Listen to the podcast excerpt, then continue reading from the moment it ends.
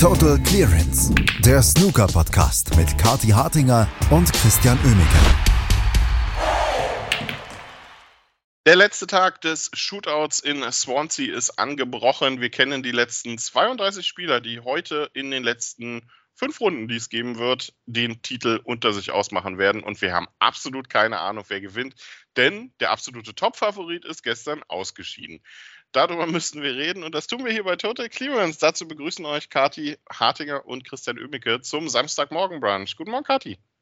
Guten Morgen, Christian. Ja, Samstagmorgen Brunch heute definitiv mit Champagner. Wie anders soll man das auch machen, wenn man erstmal über Dominic Dale gegen Sean Murphy sprechen muss? Es war knapp, es war dramatisch, es war lustig, aber unser Top-Favorit Sean Murphy der ja das Maximum Break gespielt hatte beim Shootout. Wir erinnern uns, wir dachten nicht, dass es geht. Sean Murphy hat es getan, ähm, aber jetzt ist er dann auch direkt in der nächsten Runde gegen Dominic Dale ausgeschieden. Auch jemand, der das Shootout absolut liebt, der darin aufgeht, manchmal ein bisschen zu sehr. Ähm, trotzdem herzlichen Glückwunsch an Dominic Dale an der Stelle. Dominic Dale ist, glaube ich, jemand, der generell in allem zu viel aufgeht, aber das ist ein anderes Thema. Unheimlich sympathischer Typ trotzdem. Ähm, ja, er hat schon Murphy geschlagen in einem sehr dramatischen Duell tatsächlich letztendlich. Murphy lag ja schon deutlich vorne, hat das am Ende dann noch verloren. Äh, Dominic Dale aber nicht der einzige äh, ehemalige Sieger, der es in den nächsten Tag geschafft hat. Auch Spieler wie Michael White oder Anthony Hamilton sind weitergekommen. Anthony Hamilton finde ich unheimlich interessant beim Shootout, muss ich sagen, weil ähm, klar, wir haben ganz viele lang, langsame Spieler. Lukas äh, Kleckers, wir haben Rod Lawler mit dabei. Peter Ebden würde ich auch ganz gerne mal beim Shootout sehen, ehrlicherweise. Es gibt Vegan viele... Power. Ja, genau. Äh, wir vermissen ihn ein bisschen beim Shootout. Ähm, äh, es gibt viele Spieler, die, die können das richtig gut. Aber jemanden wie Anthony Hamilton könnte ich mir eigentlich unter Normalbedingungen beim Shootout nie vorstellen, weil das ist jemand, der hat ja auch ein bisschen Probleme beim Schauen beim Anvisieren und äh, der ist ja jemand, der, der schwingt gefühlt 30 Mal an, bevor er stößt. Dass er das schafft, beim Shootout auf zwei, dreimal runterzubrechen und ja, bei ihm kommt ab und zu der Endton dann äh, von, vom, äh, von der Shotclock, aber trotzdem schafft, 58er Break zu spielen. Ich finde es ehrlicherweise sehr beeindruckend. Ja, und das macht auch wirklich Spaß, ne? Ich meine, das war ein sehr souveräner Sieg jetzt wieder gegen Jean Jun, der keinen Punkt sich geholt hat. Anthony Ham Hamilton jederzeit in Kontrolle des Matches, wobei, na gut, nicht jederzeit, denn Jean Jun hatte ja auch wirklich eine Chance und ist dann, als Anthony Hamilton eigentlich einen recht einfachen Ball auf die Mitteltasche verschossen hatte. Und Jean Jun brach in, in Panik aus. Also mit, mit ja. x Sekunden noch auf der Uhr. Das war mir komplett unverständlich, weil er hatte ja schon ein Match gewonnen. Der war jetzt, das war jetzt ja nicht sein erster ähm, Shootout-Tag und das erste Mal, dass er überhaupt da am Tisch stand, sondern das ist ja schon die zweite Runde gewesen. Und völlig aus dem Nichts brach der in Panik aus, spielte irgendeinen Ball, wo ich ehrlicherweise sagen muss, den hätte ich auch spielen können. Ähm, hat überhaupt nicht funktioniert und dann war Anthony Hamilton halt wieder am Tisch und ja, dann hat er nicht mehr zurückgeschaut. Ja, ich glaube, Yang Jun war, der, der, war gestern das auch mit dem dämlichsten Foul des Tages letztlich äh, gesehen und ich glaube, das hat ihn komplett aus der Konzentration gerissen. Ähm, er war ja der mit äh, der Touching Ball auf einer Farbe hatte und dann vergessen hat, eine Farbe zu nominieren. Stimmt. Und ähm, dann äh, logischerweise einen Foul bekam, obwohl er eigentlich einen korrekten Stoß gemacht hätte. Einzige, was er hätte sagen müssen, wäre Green gewesen. Aber hat es nicht getan, wusste dann auch nicht wohin und ich glaube, das hat ihn komplett rausgerissen dann auch. Mhm. John ähm, Pellew ist ja da jemand, der kennt da kein Erbarmen, ne? auch beim Shootout. Da musst du deine gefragt. Farbe er nominieren. Please declare, hat er gesagt. Es ist, äh, was soll man machen? Ja, nee, klar, das sind halt die Regeln. Aber das ist ja auch keine Shootout-spezifische Regel. Also ganz interessant. Nein, nein, nein, ne? nein, genau. Also das war aber auch eine, eine, schwierige Situation und da muss man dem John Pellew echt auch Respekt zollen, weil das hat ja im Publikum da auch keiner verstanden. Es sah ja alles nach einem korrekten Stoß aus, aber ja, es war ja. halt keiner bei drei Promille verstehst du es auch nicht mehr. Aber gut, egal. ähm, und interessiert äh, die Zuschauer beim Shootout, glaube ich, auch herrlich äh, wenig. Äh, Anthony Hamilton war es dann egal, der spielte eine, eine, schöne 58 draus. Haben viele hohe Breaks gestern gesehen, auch Mark Allen, Karen Wilson. Ähm, ich fände es jetzt urisch witzig, dass, äh, wenn Karen Wilson sich hier diese Woche durchsetzt mit, äh, mit seinem Backofenhandschuh da, ähm, würde irgendwie auch, äh, auch passen, dass Karen Wilson bei ernsthaften Turnieren diese Saison nichts auf die Kette kriegt und dann gewinnt er das Shootout. Wäre irgendwie sehr witzig. Wäre wirklich witzig. Ähm, und er wär, ist ja auch jedes Mal auf dem TV-Tisch. Also Da müssen wir jetzt eigentlich auch was abliefern. Ohne nackt zu sein. Ja, siehst du. Also ja, ich meine, das hat nur Vorteile für alle Beteiligten. Ähm, deswegen Kyle Wilson, also da ist jetzt wirklich der Druck auch da. Der hat ja gestern den Mostafa Dorkam nach Hause geschickt, der, wir erinnern uns, das beste Erstrundenmatch abgeliefert hat aus der Comedy-Ecke ähm, und jetzt halt völlig äh, überfordert und, und chancenlos war gegen Kyle Wilson mit seiner 64. Ja, also gut, dass er nochmal einen Auftritt hatte. Den hat er sich hart erarbeitet. Aber ähm, Kyle Wilson dann doch eine Nummer zu stark, selbst beim Shootout. Ansonsten die, die Youngster weiter sehr gut unterwegs hier. Dylan Emery hat die nächste Runde erreicht. Julian Boyko, der sehr clever, sehr klug agiert hat gegen Robbie Williams, ist weiter. Longse Huang steht im, den dürfen wir fast gar nicht mehr als Youngster bezeichnen, steht in der nächsten Runde. Liam Davies, Liam Pullen mit einem richtig starken Auftritt. Der hat es geschafft, zwei 50er Breaks zu spielen gegen Jamie O'Neill also zwei Breaks von mehr als 50 Punkten. Ähm, auch CJ Hui ist weiter. Dean Young hat sich durchgesetzt im Youngster-Duell gegen Sean Liu. Und Stan Moody, auch der ist weiter, hat Ian Burns geschlagen mit 90 zu 0 der ist äh, irgendwie, der, der ist a born Showman, habe ich das Gefühl. Also auch wenn er noch so jung ist, der genießt dieses Shootout bis zum Erbrechen, gibt auch schon für sein Alter, finde ich, sehr gute Interviews. Also von dem können wir, glaube ich, eine ganze Menge erwarten. Ich weiß, dass das sagen alle gerade derzeit. Ich bin da, äh, ich bin da äh, jetzt nicht irgendwie ganz clever unterwegs, dass ich das behaupte, aber es ist einfach so. Ja, der macht Spaß. Das ist so ein bisschen Everybody's Darling diese Saison. Ähm, und er wirkt auch so, als könnte er mit dem Druck auch umgehen. Ja, es gibt ja auch durchaus Leute, die das ähm, nicht so wahnsinnig gut hinbekommen. Wir denken zum Beispiel an Robbie McGuigan, ne, von dem haben wir uns vor ein paar Jahren auch wahnsinnig viel erwartet. Bisher hat er das jetzt noch nicht wirklich eingelöst. Ich bin gespannt, wie das weitergeht mit Stan Moody. Aber ja, ist ein, ist ein netter Typ, ein cleveres Kerlchen. Ähm, und der genießt das. Und das ist ja auch schon mal sehr, sehr wichtig. Und ich meine, insgesamt, also diese Youngsters, das macht mal wieder Spaß. Ne? Liam Davies, Liam Pullen, ähm, da gibt es ja schon ganze ganze Camps mittlerweile. Ne? Von wem denkst du, dass er als erstes der nächste Topstar wird, wirklich? Also wer schafft als erstes den Durchbruch? Da gehen die Meinungen auch auseinander. Aber da ist auch ein großes Interesse da, merke ich insgesamt in der Snooker-Community an diesen Jungs. Um, und das ist auch sehr gesund und nötig. Jetzt wird sich aber an so einer Generation halt auch zeigen, wie durchlässig nach oben die Snooker-Tour wirklich noch in Anführungszeichen ist. Ähm, denn ja. wir müssen es ja wirklich, wir brauchen ja junge Leute, die immer mal wieder auch diese, ja, diese großen Mauern durchbrechen und sich hier reinspielen in die Top 16. Und das hat in letzter Zeit nicht so besonders gut funktioniert. Ich bin gespannt, wie das mit dieser Generation jetzt läuft. Ja, irgendjemand muss mal die 93er da rausholen, bevor sie dann wirklich irgendwann 93 sind. So. Oh ja.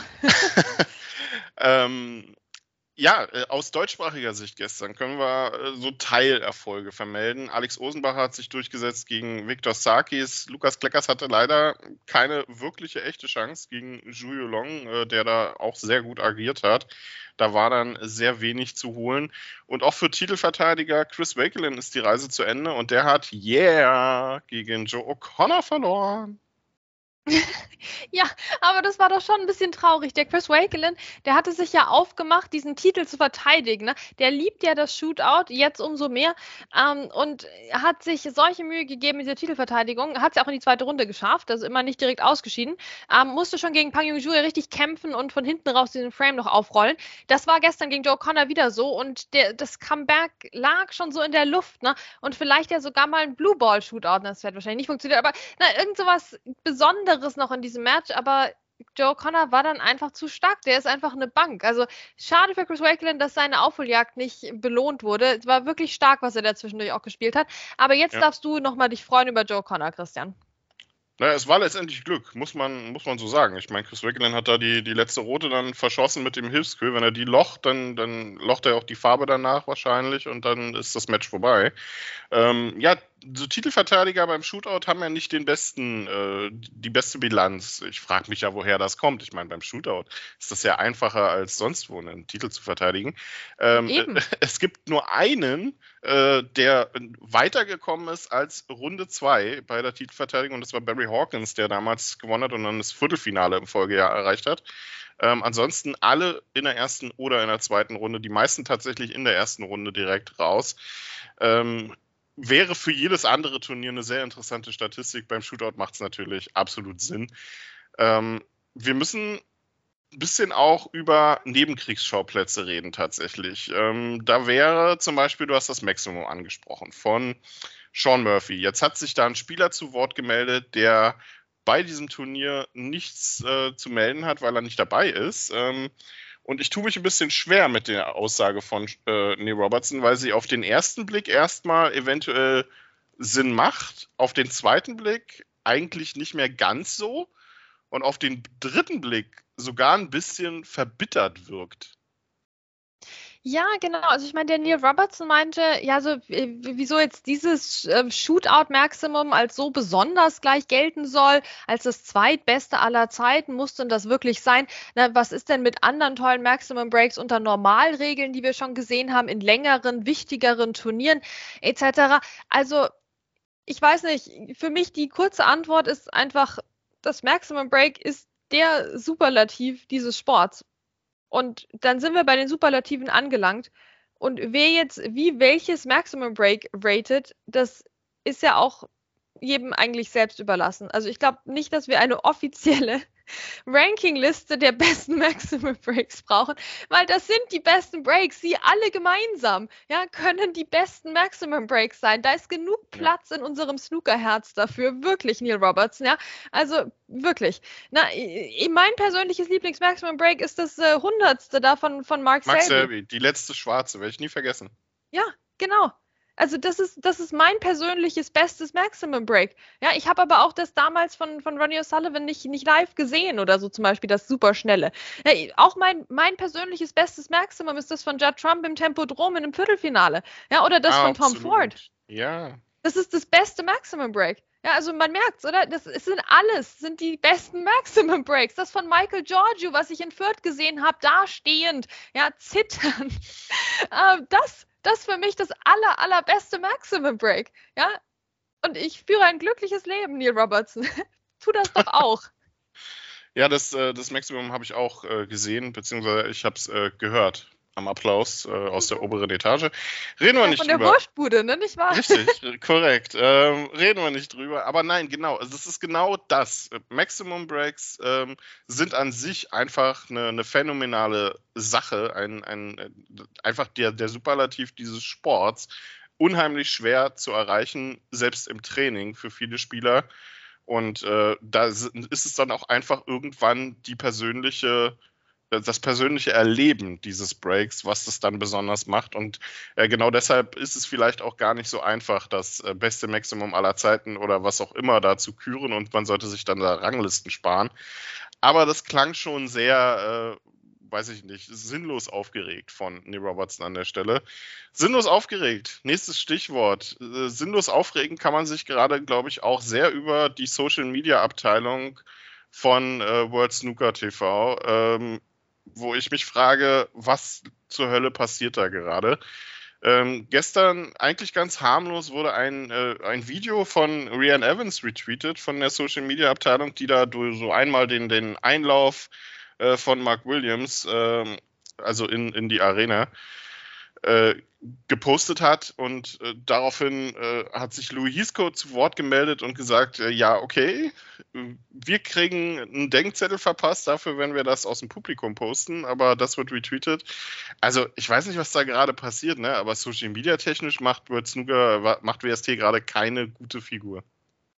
Ja, und gerade, naja, das ist jetzt schon ein langes Gerade, ne? Ja. Also wir denken zurück an die Zeit, wo jeder zweite Tweet mindestens einfach Tippfehler, faktische Fehler, was auch immer enthielt. Ähm, und dann auch sehr uninspirierte Zeiten, an die können wir uns auch erinnern. Ähm, wir beide persönlich erinnern uns an sehr komische Ausgaben vom German Masters, wo wir nur eskortiert werden durften, um hm. überhaupt den Einlauf mal zu sehen. Wir erinnern uns an andere Auflagen des German Masters, wo wir überall hin durften und alles erleben durften. Also es fluktuiert leider sehr stark und willkürlich und es lässt sich ähm, gar nicht abschätzen, was einen da bei jedem Turnier erwartet. Und diese Inkonsistenz wurde jetzt natürlich auf der einen Seite auf die Spitze gebracht, ne, mit diesem äh, Rianne Evans Tweet, der dann retweetet wird. Also es ist, ähm, also okay, ich, ich mache erstmal den Gedanken noch fertig. Es, es, ist wieder so vielschichtig, dieser Schwachsinn bei Snooker Tour. Den muss man in Ruhe auseinanderklauben. Ähm, ich, ich, muss schon sagen, dass natürlich Rianne Evans eine TV-Expertin ist. Also Rianne Evans ist als Journalistin, hauptsächlich jetzt beim Shootout, die hat ja auch ihr erstes Spiel nicht gewonnen oder so. Ähm, das heißt, wenn wir jetzt, wenn jetzt JournalistInnen nicht mehr von hinter den Kulissen oder aus der Arena irgendwas posten dürfen, dann haben wir noch ein viel tiefgreifenderes Problem, als wenn Fans und oder SpielerInnen das nicht dürfen. Also da muss man schon nochmal die kleine Unterscheidung auch uns gönnen, ja auch dem, dem Louis Heathcote, ne, sollte das vielleicht doch nochmal klar sein also, also dass wir, dass wir zumindest der Rian Evans das erlauben, also das ist sehr, sehr wichtig, weil sonst wissen wir auch nicht, was wir in Berlin machen, ne, Christian? Ähm, weil ja. also man möchte ja Content liefern. Also es, man soll ja berichten aus der Arena. Also das ist ja unser Job, literally. Ne? Ähm, auf der anderen Seite kommen wir jetzt dann zu der Frage, warum darf der Louis Heathcote das nicht? Ähm, und das äh, passt für mich in so eine größere Geschichte rein von World Snooker Tour, die, die ich wen auch immer ich finde, um darüber zu sprechen, den, der tut mir jetzt schon leid, aber das ist ein, ein, ein ähm, sich festhalten an angeblich geistigem Eigentum, mit dem man aber nichts macht. Ja, dann gebt doch zum Beispiel dem ja. Louis Heathcote den offiziellen World Snooker Tour Account und dann darf der mal so ein Takeover machen und berichtet aus der Arena, so Selfie mit seinen Freunden und ein kleines Video und so. Ja, dann lasst es den über den offiziellen Account machen, wenn euch das so wichtig ist oder repostet ihn halt. Ja, aber dieses Festhalten an irgendwelchen angeblichen Copyright-Sachen gegenüber den eigenen Leuten, die den Sport damit ja bewerben, das, das ist genauso wie dieses komische, ne, wer darf unsere Daten vom Live-Scoring eigentlich nutzen und unter welchen Bedingungen? Ähm, weil wir machen ja offensichtlich keinen guten Job damit, aber die anderen dürfen das auch nicht. Also das ist, das ist ein ganzer Trend und der muss, der geht über die Social Media Abteilung weit hinaus, der geht über die Marketing Abteilung hinaus, der geht nach ganz oben. Und wenn der nicht ja. bald aufhört, dann äh, platzt uns, glaube ich, allen kollektiv die Hutschnur, weil das hat jeden Bezug zur Realität und jeden Bezug zum großen Ganzen des Sports verloren mittlerweile. Ja, und das unterscheidet Snooker leider halt auch, also es, sicherlich ist es nicht der einzige Sport, dem das so geht, aber es unterscheidet Snooker von vielen anderen. Ähm, es, es gibt Sportarten, da wird das sowas von gerne genommen. Äh, Fan-Postings, Fan-Meinungen, Fan-Videos, die werden aufgegriffen, werden eingearbeitet. Wenn man sich mal eine Sendung Doppelpass, ist jetzt ein blödes Beispiel anguckt, oder äh, zum Darts rüberwechselt, zum PDC-Account. Also das ist alles teilweise ganz anders und weiß ich nicht, da, da muss was passieren einfach. Ja, äh, schwieriges Thema vielleicht mal für eine Einzelsendung. Ja, also da können wir, da, da können wir ja Stunden mitfüllen, Christian. Aber ja. das stimmt, ich meine, wir hatten das mal im Snooker. Wir hatten ja mal Bloggers Row im, im Crucible, wo wir da alle sitzen durften. Ähm, wir hatten auch mal, ich habe mal ein Video aufgenommen, irgendwie in München im Dirndl auf dem Marienplatz für irgendeinen, ähm, für, für eine WM, wo so Fans aus der ganzen Welt ähm, so, so ein Werbevideo gemacht haben und ich habe da Deutschland repräsentiert, so nämlich. Ja, also das, das gab es schon auch mal. Wir hatten auch mal, wir wollen ja mal so eine Retro-Sendung machen, Christian, oder? Das machen wir über Weihnachten mal, da früher war alles besser. Ja. Unser, unser Jahres- und Jahrzehntrückblick im Snooker. Ähm, und äh, das, das hatten wir ja auch schon mal, dass das Fan-Content ernst genommen wurde, geteilt wurde und so weiter. Ähm, ich habe auch schon mal Mark Selby interviewt bei meinem ersten German Masters als als, als Fan damals. Ne? Ähm, all das ist, ist möglich, aber es gibt es nicht mehr. Und stattdessen verschanzt man sich hinter Eigentumsrechten, mit denen man dann aber auch nichts Gescheites macht. Also das, viel, was davon passiert, ist wie The Zone, das irgendwelche Snookerrechte hat und dann aber nichts davon zeigt. Also es ist schon wirklich sehr, sehr traurig.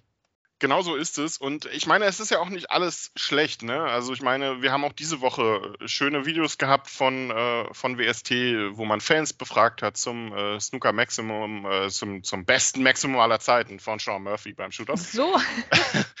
Aber äh, auf der gleichen Seite, Marketing hast du auch angesprochen. Ne?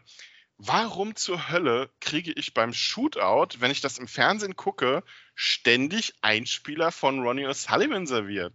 Ich meine, bei jedem anderen Turnier, okay, ich, und ich weiß, die müssen immer diese schönen Lücken füllen zwischen den, äh, zwischen den Frames, aber dann, dann nehme ich doch Spieler, die dabei sind und äh, hau da nicht ein Interview nach dem anderen von Ronnie O'Sullivan rein, hau nicht äh, die, den nächsten Werbeblock für Ronnie O'Sullivans Film da rein. Und ich meine, ist alles urisch interessant, aber ich meine, der Typ ist äh, bei diesem Turnier nicht dabei, nicht mal als Experte. Also, was soll das? Ja, das hat mich auch wirklich genervt. Also, Freunde, na dann, dann spielt doch diese lustigen Fanvideos ein. Und ich finde es gut, dass du das auch nochmal angesprochen hast, nicht bevor ich wieder hier zu negativ werde, ne? weil ja, ein bisschen was davon sieht man ja auch wieder. Ähm, nur wir brauchen mehr davon. Und weniger von Ronnie O'Sullivan bei Turnieren, bei denen er nicht dabei ist. Also ganz ehrlich, das hätte man, wenn du mich vor, vor zwei Jahren gefragt hättest, ist Ronnie O'Sullivan beim Shootout 2023 im Dezember dabei, da hätte ich gesagt, nein. Ja, also Ronnie Sullivan ist ja nie beim Shootout dabei. Das ist jetzt nicht mal so ein Turnier wie hier in Nürnberg, wo er am Tag absagt. Das, ist, das ist super klar und in Stein gemeißelt, dass Ronnie O'Sullivan da nicht spielt bei diesem Turnier, was für ihn entworfen wurde. Ja, das ist, das ist logisch. Aber trotzdem muss da jeder zweite Spot über ihn sein. Ja, dann befragt doch mal ein paar andere Leute. Ja, vielleicht auch, es wurden ja auch Interviews gemacht vor Ort eben mit, mit SpielerInnen, ähm, auch mit denen, mit denen man typischerweise mal nicht so redet, ne? Mit, mit Zach Jurity zum Beispiel und, und so weiter. Also, dann, dann blendet doch das nochmal ein vielleicht. Da schneidet das mal jemand zusammen. Das kann auch der Praktikant machen. Muss ja nicht so wahnsinnig hübsch und hochglanz sein wie diese Ronnie O'Sullivan Sachen, wo die ja immer so halb im Schatten dann teilweise auch sitzen. Ich, ich frage mich, ich frag mich viel, wenn ich diese Clips sehe. Ähm, unter anderem das. Ja, aber dann nehmt halt wenigstens hier den, den Karen Wilson ist ja noch im Turnier, Mark Allen ist noch im Turnier, Mark Williams war jetzt äh, lange dabei zumindest. Ja, dann da sind ja auch Top-Spieler am Start. Also, das ist schon ein bisschen, ist halt wieder ein bisschen faul, aber das liegt da auch irgendwie, ich weiß gar nicht, wer dafür verantwortlich ist, Eurosport oder so, ähm, Discovery, das, äh, wer blickt denn noch durch heutzutage? Aber irgendjemand kann doch da mal sich ein bisschen mehr Mühe geben bei seinem ihrem Job. Absolut, finde ich auch. Und jetzt haben wir genug auch über Nebenkriegsschauplätze geredet. Jetzt kommen wir mal wieder zu Snooker Action zurück. Denn heute geht es äh, um den Titel. Nachmittag gibt es die dritte Runde, die Runde der letzten 32. Und am Abend geht es dann vom Achtelfinale bis zum Finale durch. Ähm, heute Nachmittag geht es los mit David Lilly gegen Karen Wilson. Wir werden heute Matches haben. Ich freue mich sehr auf Chao Yupeng gegen Tapcha Nu. Das kann unfassbar interessant werden. Und was aber auch ist, ich glaube, mit Julian Boyko gegen Anthony Hamilton treffen ähm, durchschnittliche Stoßzeit Welten aufeinander. Ja, das wird herrlich. Aber beim Shootout sind wir ja alle gleich. Ja. Ähm, und das gilt auch für das emotionalste Duell, würde ich sagen, der Alex Ursenbacher gegen Stephen Hallworth. Meine Güte, ich will das beide gewinnen. Ich versuche noch eine Regeländerung zu erwirken. Ähm, zumindest, dass wir wenigstens vielleicht einen Blue Ball Shootout mal bekommen. Das wäre schon mein Wunsch. Jetzt sind wir am letzten Tag. Na, also das, das wäre schon schön, wenn wir zumindest mal eins sehen würden. Aber die Leute werden halt leider zu gut in diesem Shootout-Format. Ja, es gibt wenige Matches wie das von Mustafa Dorkam in der ersten Runde. Also das, da, da muss wieder ein bisschen mehr Chaos rein in das Ganze. Ähm, aber ja, da sind so viele tolle Matches jetzt auch dabei. Und wir wissen nicht, wer gewinnen wird. Wir wissen auch nicht, wer ins Finale kommt. Aber ich kann schon mal sagen, so für meine Weihnachtswunschliste jetzt, ich würde mir sehr wünschen, dass der Kevin Dabrowski das Finale bekommt jetzt. Ähm, weil der hat einen Top-Job gemacht vom selbst anzählen, wenn die, wenn die Shotclock nicht gescheit funktioniert hat mit den Beeps, ähm, bis hin zu allen möglichen anderen Situationen, die er bravourös gemeistert hat. Der ist schnell, dynamik, dynamisch, der passt da rein. Ähm, Tatjana Wollaston ja jetzt ja keine Option und deswegen bitte Kevin Dabrowski fürs Finale. Mit Stephen Horvath und oder Alex Osenbacher. Wir werden es äh, sehen und wir werden es natürlich dann hier auch gebührend zusammenfassen. Und du hast absolut recht, das wollte ich nämlich eigentlich auch noch sagen, dass die Spieler zu taktisch geworden sind beim Shootout. Also nicht zu taktisch im Sinne von äh, zu taktisch, sondern die wissen zu gut, wie das Shootout funktioniert inzwischen. Boring. genau. Wir brauchen wieder mehr Spaß, mehr Chaos. Gebt uns mehr Mostafa Dorgam gegen Fett Malaiko. Äh, es war zu herrlich in der ersten Runde und ja, egal. Genießt den letzten Tag beim Shootout. Wir werden es auf jeden Fall tun. Kathi und Chris sagen Tschüss. Bis morgen. Total Clearance, der Snooker-Podcast mit Kathi Hartinger und Christian Oemeke.